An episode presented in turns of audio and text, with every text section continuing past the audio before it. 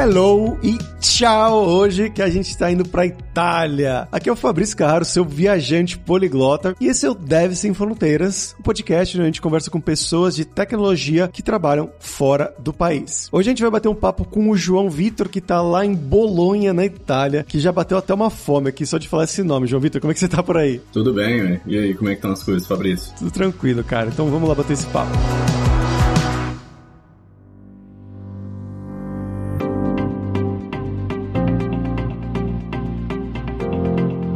João, pra gente começar aqui, eu quero que você conte um pouquinho do seu background, né? Então, fala pra gente de onde que você é no Brasil, o que que você estudou, né? O que que você fez um pouquinho na sua carreira, um passo a passo, mais ou menos, até você chegar aí na Itália. Beleza, a história é boa. eu nasci em Belo Horizonte, vivi em Belo Horizonte até os meus 19 anos, mais ou menos, quando eu tive a oportunidade de trabalhar, na época, a Trip Linhas Aéreas, quando a Trip ainda existia, não tinha sido comprada pela, pela Azul. Trabalhava no aeroporto de Confins, foi meu primeiro emprego fazer check-in. E aí eu tive a oportunidade de ir para Campinas. Então eu me mudei para São Paulo, acabei fazendo a faculdade lá em São Paulo, fiz engenharia eletrônica. Eu em 2009 já tinha feito, quando eu tinha 16 anos, eu tinha feito um intercâmbio. Então eu sempre fiquei com esse sonho, digamos assim, de um dia, quem sabe, voltar na Europa para poder não só estudar, porque eu tinha tido aquela oportunidade de fazer o terceiro ano, é, mesmo que tenha sido muito difícil, porque eu fui sem falar alemão, então aprendi, acabei aprendendo tudo lá. Então eu tinha esse sonho de voltar na Europa, tentar trabalhar, ter essa experiência aqui para ver como é que é e, e para ver se era uma coisa que eu poderia me adequar, né? Se minha vida se adequaria àquilo. Foi quando em 2017, assim que eu finalizei a, a universidade, eu procurei por algumas bolsas aqui na Europa, basicamente na Itália, porque foi muito em com a minha namorada e acabei ganhando uma bolsa de estudo aqui na, na faculdade de Bolonha e vim para cá. Vim para fazer um mestrado e do mestrado eu acabei iniciando a trabalhar, não na engenharia, acabei iniciando a trabalhar mais na parte de é, desenvolvimento de software, né, programação pura, digamos assim, e acabei apaixonando por esse mundo e hoje em dia estou aqui na Itália já tem mais ou menos cinco anos, desde 2017. Cheguei em setembro de 2017, vai fazer quase cinco anos agora. Caraca, muito interessante. Antes da gente continuar na sua carreira de trabalho mesmo, eu queria perguntar um pouco sobre essa história que você contou aí de fazer o terceiro na Alemanha. Como é que funciona isso? De onde surgiu essa oportunidade? Oportunidade. e como é você, tipo, chegar lá, um brasileirinho do segundo ano falando português, chegar lá tem que fazer, sei lá, história, geografia em alemão, química. É, foi muito louco. Foi bem... Eu fiz uma escola italiana em Belo Horizonte. Resumindo em duas frases, o grupo Fiat, quando chegou em BH, ele criou uma escola chamada Fundação Torino. E então eu acabei estudando nessa, nessa escola. Era uma escola que seguia o calendário italiano e as matérias todas em italiano, o que me ajudou muito a, a chegar aqui na Itália depois em 2017, porque eu, a base do italiano eu já tinha por ter feito a Fundação Torino lá em Belo Horizonte. E aí o que acontece? Por seguir o calendário italiano, o calendário europeu, é, a gente era obrigado, para poder formar com um diploma italiano, a fazer quatro anos do ensino médio. E o MEC, ele reconhecia só três. Então, a Fundação Torino, ela meio que, para estar de acordo com o MEC, mas também não atrasar a vida dos alunos, porque um ano a mais na escola, não é que você está atrasando também, né? Mas, enfim, para auxiliar isso para que fique o melhor dos mundos, ela ajudava ou meio que deixava você fazer o terceiro ano fora do país, na Europa, e aí depois você poderia voltar e realizar o quarto ano, que seria o equivalente do MEC no terceiro ano, nosso no Brasil, lá na Fundação Torino. Então é uma coisa muito da escola, assim, a escola, ela motiva os alunos por ter que seguir o calendário europeu, por ter que fazer quatro anos do ensino médio, ela meio que liberava o terceiro ano para que as crianças, né, 16 anos, os jovens pudessem ter a oportunidade de fazer um ano na, na Europa. E aí ela tinha uma série de escolas afiliadas na Itália, não na Alemanha. Eu fui para Alemanha porque eu estudei a minha vida inteira na Fundação Torino, eu já estava cansado de falar italiano, eu falei, ah, quero aprender uma língua nova. Então, eu acabei decidindo por ir pela Alemanha, para uma empresa privada, que no final das contas, como eu não pagava nada lá, era mais barato pro meu pai me manter na Alemanha do que me manter no Brasil, sinceramente, porque lá na, na Alemanha não pagava nada, né? Então, era tudo grátis, né? O governo dava tudo. Então, eu tive essa oportunidade por conta da escola. E aí eu cheguei lá, eu mudei de família, mas assim, isso é uma história também, se eu for contar aqui, são duas horas. É, eu acabei mudando de família, porque a, a primeira família realmente é, aconteceu alguns episódios que não, não foram nada contra eles. Teve um. O pai da família faleceu, então eu tive que mudar de família rapidamente. E, e acabei indo para uma família de dois médicos com quatro filhos, sendo que um estudava comigo na minha mesma, na, na mesma sala, um alemão maluco, e uma família muito divertida. A gente mantém contato até hoje. Eu já fui para a Alemanha visitar ele pelo menos umas sete vezes, oito vezes. Eles já foram visitar, me visitar no Brasil duas vezes. Eles foram na Copa do Mundo de 2014, ficaram em Belo Horizonte. É uma coisa muito bacana. Foi muito difícil no início, alemães que vieram para o Brasil durante a Copa do Mundo para assistir um jogo em Belo Horizonte. Então, Eles foram no 7x1? não foram, velho. Eu dei sorte. Eu tinha o ingresso da semifinal. Ó, isso é uma história boa. Eu tinha o ingresso da semifinal na mão. E aí, um dos alemães, o meu irmão, ele tinha que voltar para a Alemanha porque deu um rolo lá com a passagem aérea dele, etc. A companhia aérea teve que antecipar. Aí eu falei, cara, né, vou vender porque eu precisava ter que ir para São Paulo para deixar ele lá em Guarulhos, não ia deixar o moleque sozinho. Eu falei, cara, que, que merda, desculpa o palavreado, mas vou precisar ir lá para São Paulo, então vou vender os ingressos da semifinal. Dito e feito, é a melhor coisa que eu fiz na minha vida. Não ter ido naquele 7 a 1 inclusive não ter ido com ele. Exato. Então eu queria deixar um agradecimento para a Ibéria Companhia Aérea Ibéria, muito obrigado por ter antecipado a viagem desse meu irmão e eu não ter tido essa experiência de levar ele no Mineirão, porque ia ser foda. Mas foi muito legal, assim, a, a, a vinda deles para o Brasil, porque era a primeira vez que eles iriam. Não foram os pais, foram é, foi só o meu irmão, no caso, mais dois amigos, e foi muito divertido. Então, assim, a gente mantém muito contato. A minha irmã de intercâmbio, ela mora agora, ela mora em Barcelona, mas antes ela morava em Viena, então, assim, eu já fui para lá, ainda não fui visitar em Barcelona, mas ela também já veio para Bolonha. Então a gente mantém muito contato e hoje eu não tenho o alemão que eu tinha em 2009, com certeza. Mas foi bem legal. Eu demorei uns seis meses assim para realmente começar a falar o alemão, porque eu não fazia aula de alemão antes de ir, não fiz e eu cheguei lá falando só o inglês. Então, tenho que agradecer muito a minha família lá na Alemanha, porque eles tiveram muita paciência de ir me corrigindo, ir me indicando quais eram os melhores caminhos para aprender a língua. Então, foi, foi, foi, bem bacana. Eu ainda falo um pouquinho de alemão, mas não como em 2009. Bem legal, cara. E aí, você chegou aí na Itália, né? Estudou e tudo mais. Como que é estudar na Itália? Você acha bem diferente de estudar no Brasil? É, eu vim para fazer um mestrado. Eu achei bem diferente. Eu achei que é uma... É muito mais teórico teórico do que prático, o que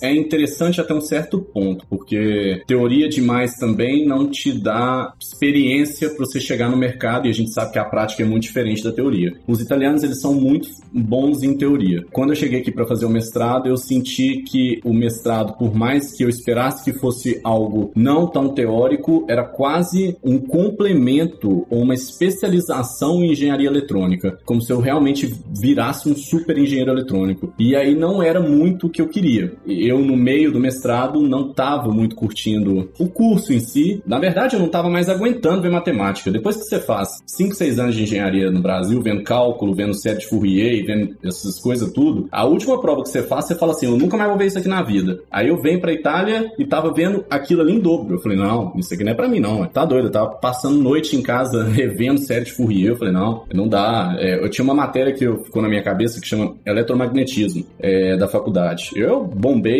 essa matéria pelo menos umas duas vezes, porque realmente foi uma matéria difícil, assim, de eu, de eu conseguir fazer. E ela é bem complicada. Aí pode, pode ser que vários engenheiros que escutem a gente falem assim: ah, João, que matéria fácil. Para mim foi foda.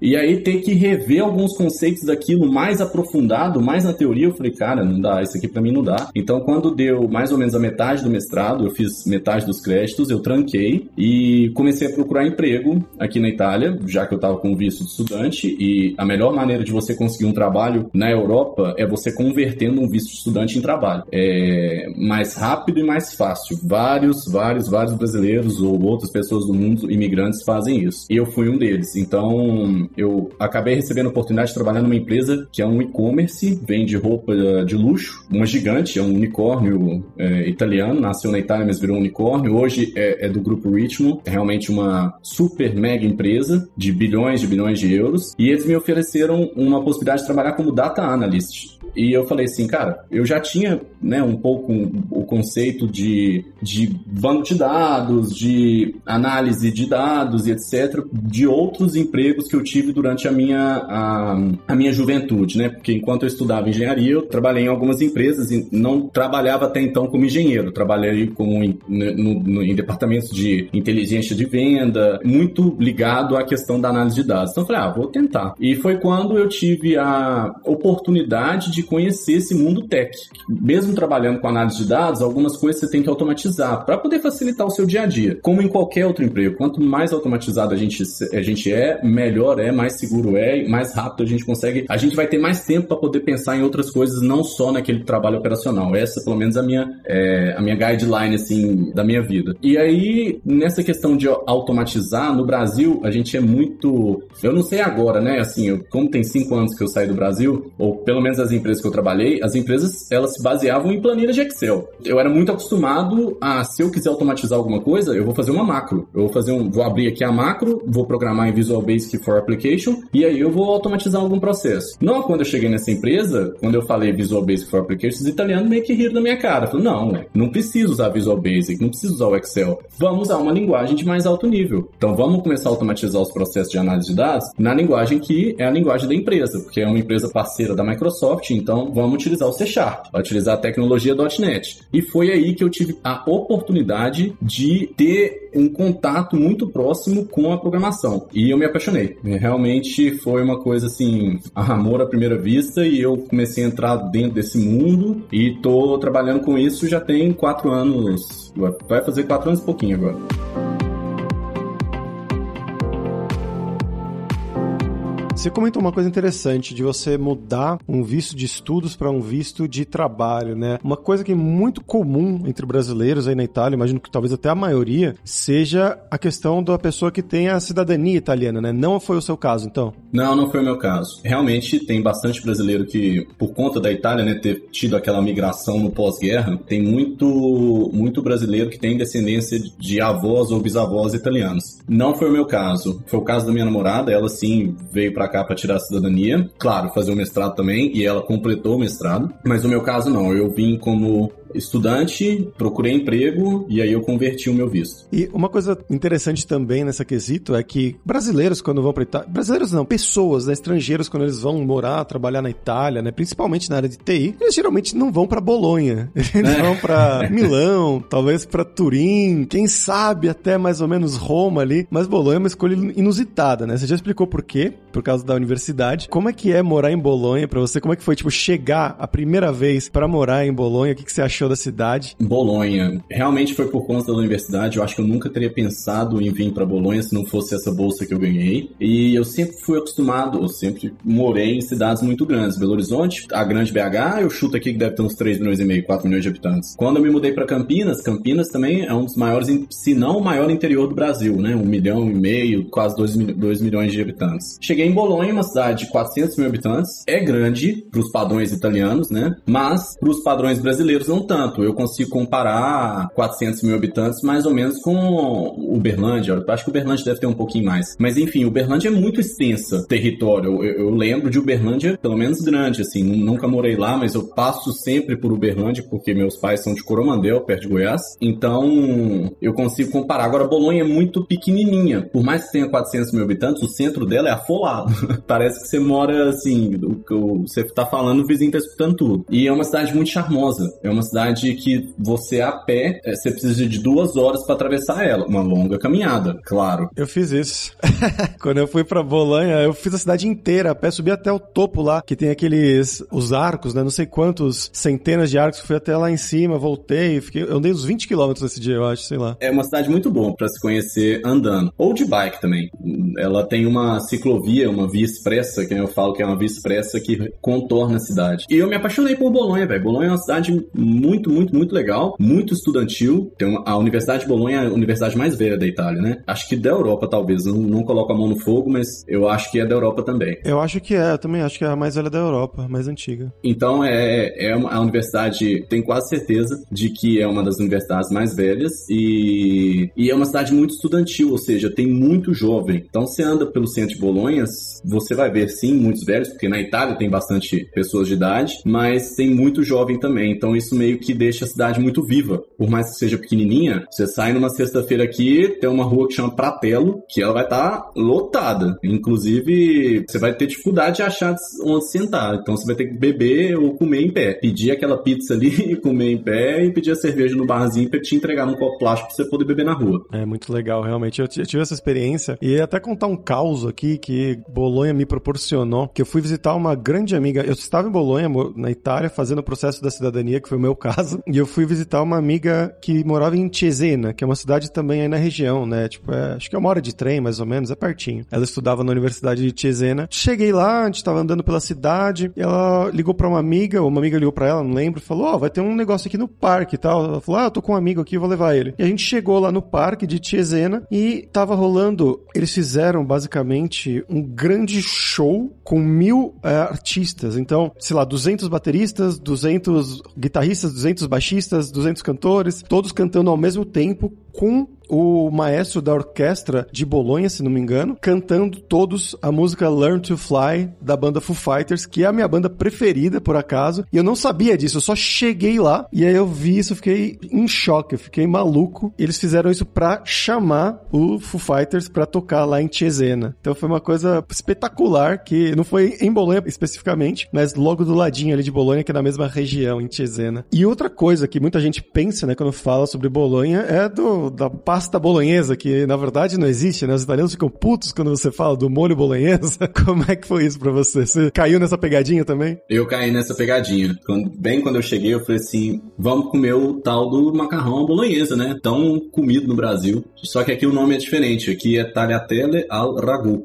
Então não tem nada a ver. É, é, o típico macarrão da cidade que a gente conhece, que é a massa com molho de tomate e a carne moída. E, mas enfim, o nome bolonhesa, alguém quando foi pro Brasil, algum italiano falou assim: "Ah, beleza, daqui para frente vamos chamar de macarrão bolonhesa que fica mais fácil".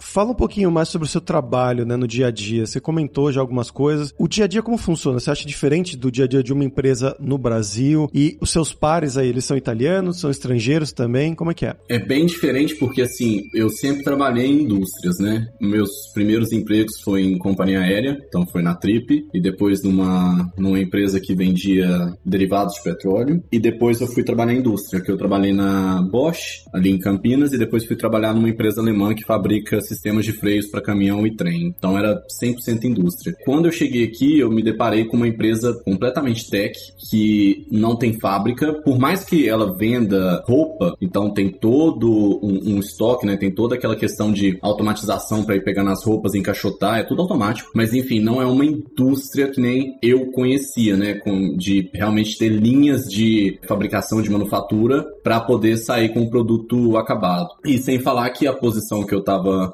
indo trabalhar era uma posição 100% tecnológica, ou seja, era eu, o computador e o computador e eu. Eu não precisava ir até a linha de produção para verificar alguma coisa, não precisava desenvolver um produto que seria colocado em linha de produção, não. Eu precisaria desenvolver um produto que seria colocado num ambiente de produção em cloud e dali ia funcionar para sempre. Então é muito diferente o dia a dia. É, a minha empresa ela segue a metodologia Agile, então, sem falar que é uma empresa muito jovem também. Então, a, a média de idade da, da UX, eu, eu acho que é em torno de 31, 32 anos. Então, assim, é bem jovem. Então, foi muito diferente. A maneira como eles trabalham, seguindo a metodologia Agile, era uma coisa completamente fora do comum. Eu não tinha ainda tido a oportunidade de trabalhar, né, de ter o dia a dia seguindo essa metodologia. Mas eu gostei muito, é, me adaptei, foi muito fácil. Os italianos realmente são muito simpáticos, são calorosos, né, que nem todo mundo conhece, muito estereotipo do italiano, mas eles são muito atenciosos. Eles, todos os meus pares são italianos, pelo menos no meu time, mas a empresa tem bastante estrangeiro, né? Tem bastante, bastante pessoas que são europeias, mas também fora da Europa. De brasileiro, acho que nós somos uns quatro aqui em Bolonha, se eu não me engano. Eu, depois eu tenho que até olhar. Mesmo tendo todos os pares italianos, eu me, me adaptei super bem. Não, nunca tive problema de, de comunicação. Se eu tivesse também, eles prontamente falariam inglês. Essa metodologia Agile eu gostaria de replicar para qualquer outra empresa que eu fosse trabalhar. Eu, eu acabei me adaptando muito bem, eu acho que funciona muito bem para empresas tecnológicas, tá? Porque eu acho que se eu pudesse, se eu tivesse que levar isso pro Brasil, esse, isso pro Brasil, né? Mundialmente conhecida a metodologia Agile. Mas se eu tivesse a oportunidade de voltar atrás lá nas indústrias, falar assim, ah, vamos fazer a metodologia Agile. Não dá. Ali, é uma, ali são outros 500, né? Então vai muito, depende muito do, do segmento que você se encontra e, e etc. Interessante uma coisa que você comentou. Então, a língua franca no trabalho é o italiano, não é o inglês, mesmo a empresa sendo internacional e tudo mais. Você tem que escrever um e-mail em inglês. Você tem que abrir os tickets, né, as, as atividades em inglês. Você tem que escrever a documentação dos softwares em inglês, o dia a dia, o almoço, o café, porque pro italiano é importante, né? Nove, nove e meia, é, nove e meia eu tenho a primeira reunião do dia, mas dez horas em ponto tem que ir lá tomar um café. É tudo em italiano, assim, o dia a dia. Mas é porque o nosso time é 100% italiano. Se tivesse algum estrangeiro que não soubesse falar o italiano, com certeza a gente ia migrar pro, pro, pro inglês. Mas é só porque eu acho que meu time é 100% italiano, por isso que eu fico a impressão de que realmente a empresa inteira fala italiano. Quando você foi para aí, você foi com a sua namorada, você comentou, né? Isso. Foi uma decisão de casal. Ah, então você não teve a oportunidade de conhecer, de ver como é que funciona a, as baladas, a noite, o chaveco aí na Itália? Não, não, não tive oportunidade. Eu vim com, com ela aqui pra, pra Itália, foi meio que uma decisão assim de casal. Eu vendi muito essa ideia para ela quando a gente se conheceu, logo depois ali de um ano de namoro, um ano e meio. É, depois eu vou me atrapalhar com as datas aqui, se ela, se ela escutar o podcast ela vai me matar. Mas depois de um ano e meio, mais ou menos, eu comecei a falar com ela, ah, vamos tentar, vamos ver se essa possibilidade é uma possibilidade para nós dois, etc. Ela estava numa fase da vida dela profissionalmente que estaria topando sim essa experiência, então meio que encaixou muito com a fase profissional da vida dela, porque querendo ou não, você abdicar de tudo no Brasil para estudar fora é, não é fácil, né? É, é uma escolha que muda muito a sua rotina. Sem falar para um país que você não fala a língua, porque eu, eu tinha a base do italiano, ela não. Então foi uma decisão de, de, de casal e deu super certo. Muito bom ter tido a companhia dela durante esses cinco anos que a gente está na Itália, porque o início não é, não é fácil. Quando você muda, você não conhece ninguém. Por mais que você esteja dentro de uma faculdade, você vai fazer amigos, etc ter alguém que você possa se apoiar todo dia é muito importante, porque a saudade vai bater, você tá aqui sentado naquele inverno de 5 graus,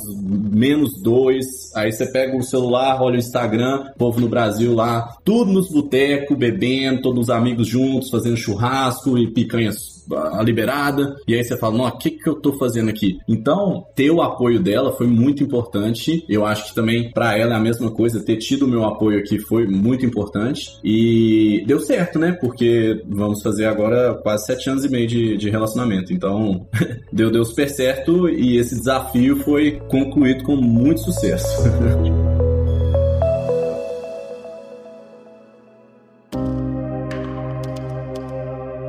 João, agora vamos falar sobre dinheiro, cara. A Itália, ela não costuma ser o primeiro destino, pelo menos, que os brasileiros pensam, pelo menos na questão de dinheiro, né, quando eles vão para fora. Pensa em Estados Unidos, Canadá, ou na Europa pensa em Alemanha, em Inglaterra, talvez Holanda até, né, Irlanda também. A Itália geralmente não é a primeira, não é o top of mind. E eu queria saber como que é o custo de vida aí, o, a faixa salarial para desenvolvedores, né, seja júnior, seja pleno, sênior, para quem tá escutando o podcast e tá pensando, hum, talvez eu tô querendo ir lá para Bolonha, para Milão, para Roma. Essa é uma boa pergunta, porque a Itália, ela, eu posso dividir ela em três partes, tá? A Itália de Milão, a Itália do norte até Roma, tirando Milão, porque Milão é especial, e a Itália do sul. Então eu posso, eu consigo dividir a Itália em três. O custo de vida ele vai ser equivalente ao quanto você vai estar tá ganhando nessas respectivas três partes. Em Milão, o custo de vida ele é, ele é elevado, é um pouco mais elevado do que Bolonha, não, também não é tanto, mas se eu for parar para pensar em questão de aluguel, eu aqui na Itália pago 600 euros de, de aluguel, sem as contas. Em Milão, para o mesmo tipo de apartamento que eu tenho aqui, mais ou menos 70 metros quadrados, eu pagaria em torno de uns 850 euros. Então, assim, já é uma diferença grande em termos de aluguel. Agora, em termos de supermercado, Milão,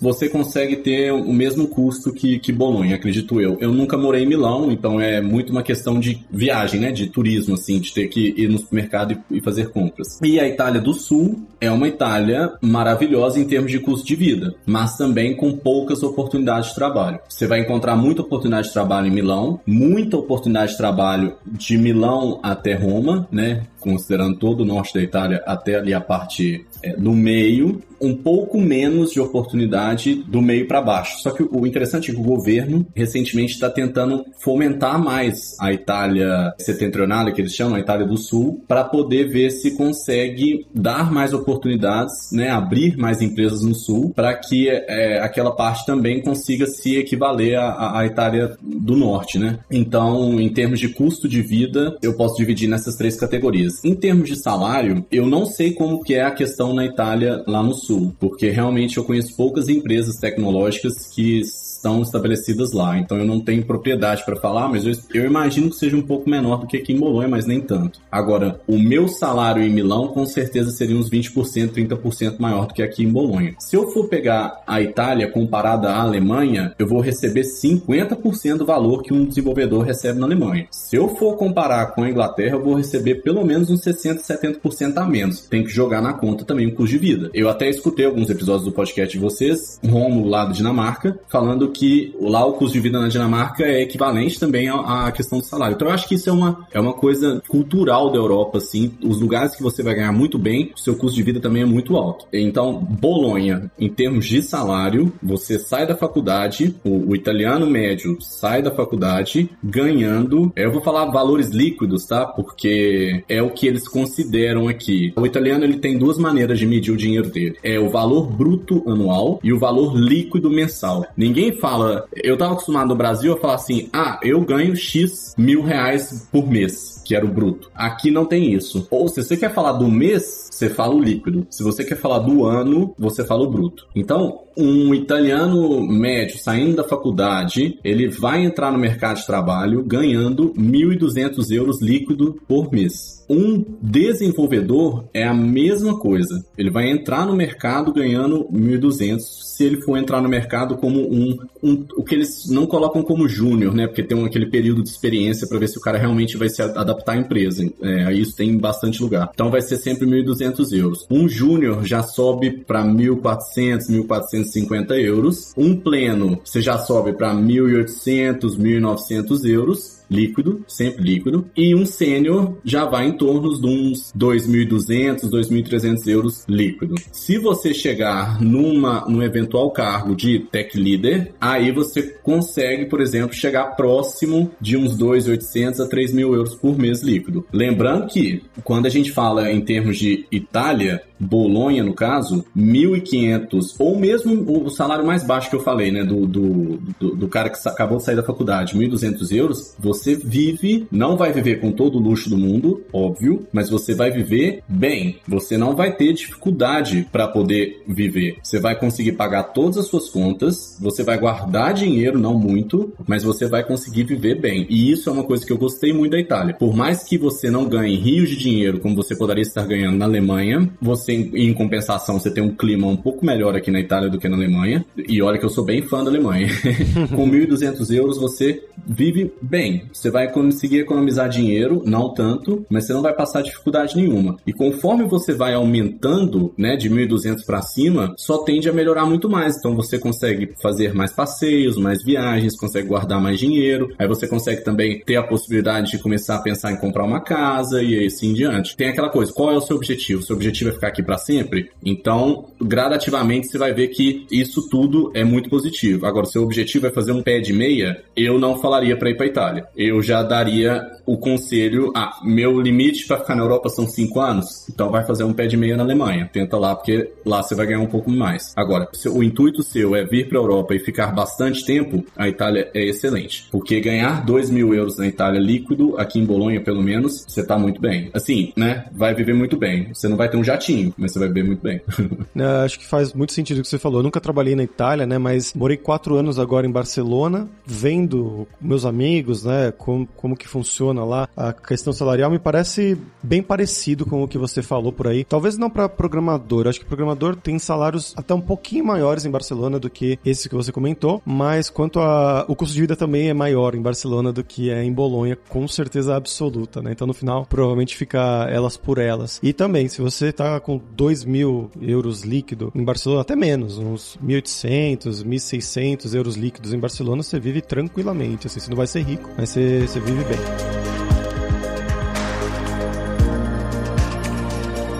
E João, pra gente fechar o episódio de hoje, cara, agora é hora do perrengue, que é quando a gente pede pros nossos convidados contarem histórias engraçadas, gafes, micos, coisas que tem acontecido com você esse tempo todo aí fora do país. Vixe!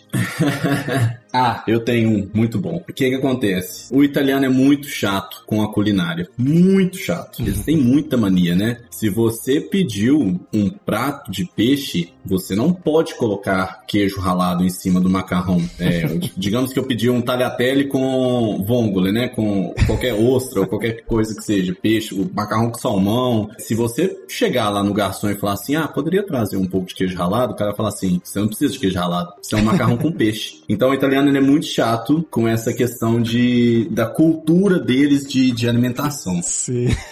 e aí eu lembro que quando eu cheguei aqui, a gente foi fazer um. Eu não lembro agora se foi na minha casa ou foi na casa de um, de um amigo muito próximo meu, Jean Paulo. Ele falou assim: vamos fazer um carbonara, eu vou te ensinar a fazer um carbonara. Eu falei, ah, beleza, né? Éramos três pessoas, é. Então, assim, nem, nem tanta gente era. E aí, chegando lá, não tinha uma panela tão grande assim. Eu fui, na, na minha cabeça, eu falei assim, cara, não vai caber esse tanto de macarrão que nós estamos fazendo aqui faz o seguinte, quebra ele. Pra que que eu falei isso? O cara me encontra, ele lembra sempre e fala assim, João, você quebrava o macarrão. Eu falo, mas é porque, tipo assim, o que que tem quebrar o macarrão, entendeu? Não tem problema quebrar o macarrão. Vai, é, fica até mais fácil depois se você misturar ele ali no molho. Mas isso, para eles, é um absurdo. É, é, é, quase que uma blasfêmia, sabe? Não só esse dia também de quebrar o macarrão, mas tudo quanto é cultura de, de comida, assim, eles são bem, bem, bem chatos. Eu acho isso muito engraçado. A gente tem mania de comer arroz, né? Mania. O brasileiro come arroz. Se, se deixar, ele come arroz no almoço na janta. E aí eu sempre tento pedir pratos que tenham arroz. Então eu tô trabalhando, vou lá na Yux e acabo levando ou um Tupperware com, com arroz ou compro lá, né? Agora, ultimamente, depois do Covid, digamos, eu não tô levando comida, não. Eu acabo comprando lá. E numas geladeiras que tem já comida pronta. E aí tem sempre um arrozinho branco, delicioso lá. Custa 2,80 euros, uma caixinha assim de arroz, etc.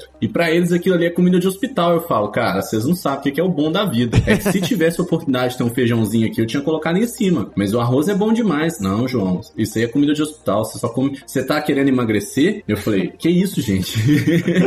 então eu acho que um dos, um dos, maiores. Não é perrengue, né? Mas assim, é, é um pouco. É uma questão muito engraçada deles em relação à cultura alimentar. Eu acho isso muito. É muito legal, mas eu também, às vezes, viro pra eles e falo assim: vocês são chato demais em relação ao rango. Vocês têm que dar uma relaxada, gente. Senão vocês vão ficar aqueles, aquela parte tradicional, né? Aquelas famílias tradicional é, italiana que não, não, aceita nada. Então é muito é, é, é, muito interessante. Sem falar no abacaxi na pizza. Ah, um sim. dia esse, eu falava que eles tinham que provar, né? E, e, eles ficam loucos. E aí um amigo meu virou para mim um dia e falou assim: ó, é o seguinte, eu duvido que você vai chegar lá em Nápoles. E Nápoles é famoso por, né, fazer pizza. Eu duvido que você chega ali em Nápoles e peça no restaurante pro cara adicionar na marguerita um abacaxi. Ou o cara tá querendo ferrar, né? Mas beleza, vamos ver alguns vídeos na internet aqui de gente que se aventurou a pedir um abacaxi na pizza na marguerita. É, é um Google pra você falar assim, eu não vou passar por essa... Porque o cara chega em Nápoles e fala assim, ó, adiciona um abacaxi aqui na minha marguerita, o cara te xinga napoletano as cinco gerações que você tem. É muito legal. Mas enfim, eu acho que perrengue, perrengue, perrengue, assim, que eu possa lembrar, agora não vem na cabeça, mas essa questão de, da cultura, né, alimentar, deles serem muito tradicionais, eu acho que é, é, muito engraçado e continua sendo engraçado, porque a cada dia que, que passa, tem a oportunidade de ir em restaurante com amigos, etc. Eu vejo que eles são bem cri-cri, sabe? Bem mimimi com relação à comida. E eu xingo, eu falo mesmo, vocês são chatos demais.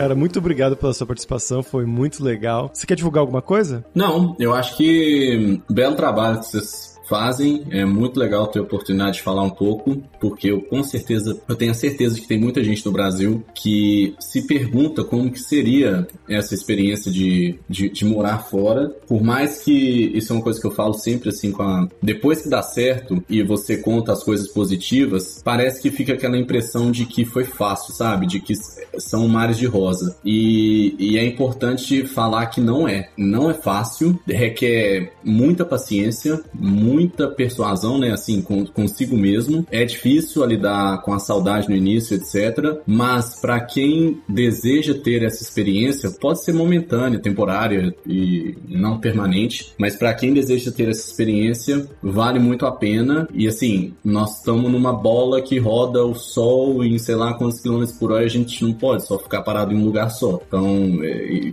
como você está fazendo, né, de, de rodar o mundo inteiro, eu acho que quanto mais oportunidade oportunidades a gente tiver de conhecer o mundo, de viver a cultura de outros países, de né, saber lidar com essas diferenças, você vai ser um ser humano muito melhor. Porque é, eu acho que isso faz total diferença. E aí não é muito uma questão de dinheiro, porque você não precisa ser milionário para sair viajando assim o mundo inteiro. Claro, se você tiver muito dinheiro, você sim vai conseguir fazer o que você quiser. Não precisa ser milionário para ter esse certo tipo de experiência. Basta, claro, sempre ter uma oportunidade certa, estar né, no, no, no, caminho certo e ter vontade. Porque quem tem vontade, quem sonha, realiza. É, é, meio clichê falar isso, mas eu tinha um sonho desde 2009 de um dia voltar a ter essa experiência aqui na Europa. Eu demorei de 2009 até 2017 para concluir esse sonho, porque eu precisava me preparar. Enfim, que você demore 10 anos para se preparar, não tem um problema. Se você quer, você deseja fazer isso, você vai conseguir. Só que tenha a consciência de que é pesado, não é fácil, mas a recompensa é enorme.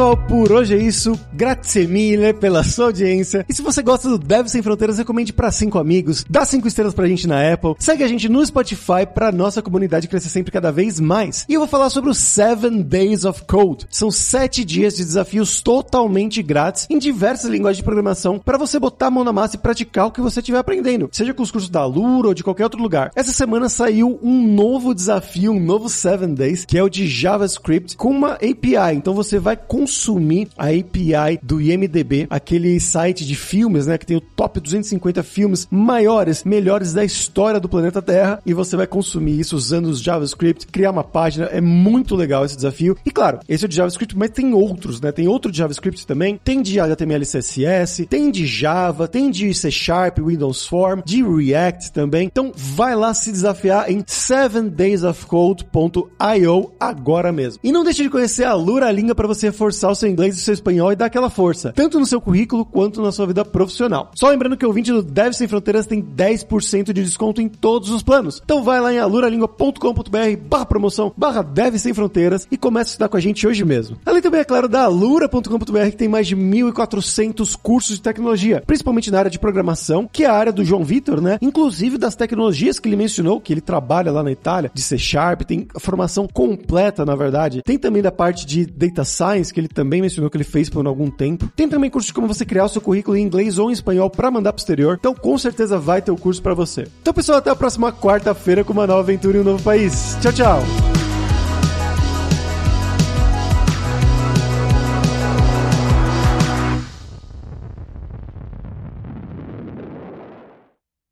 Este podcast foi editado por Radiofobia, podcast e multimídia.